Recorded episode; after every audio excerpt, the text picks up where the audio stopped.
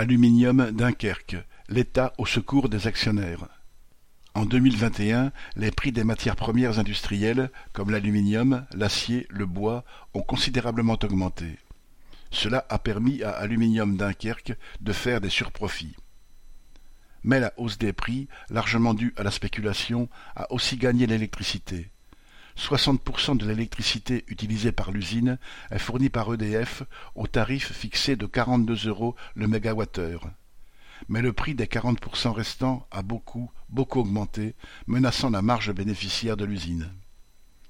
Pour les actionnaires d'AD, ça ne va plus. Ils ne sont pas là pour perdre de l'argent. Ils ont donc fait stopper 31 cuves sur 264 et fait appel à l'État. Vendredi 21 janvier, la ministre de l'Industrie, Pannier-Runacher, est donc venue à l'usine annoncer la vente à AD de 20% supplémentaires d'électricité au tarif fixé de 47 euros par EDF, quitte à ce que DF s'approvisionne au tarif de 200 ou 300 euros le mégawattheure sur le marché.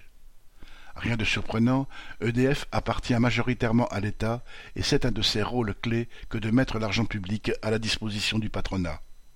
Dans le grand chaos du marché capitaliste, les patrons peuvent toujours compter sur l'indéfectible aide étatique. Correspondant Hello.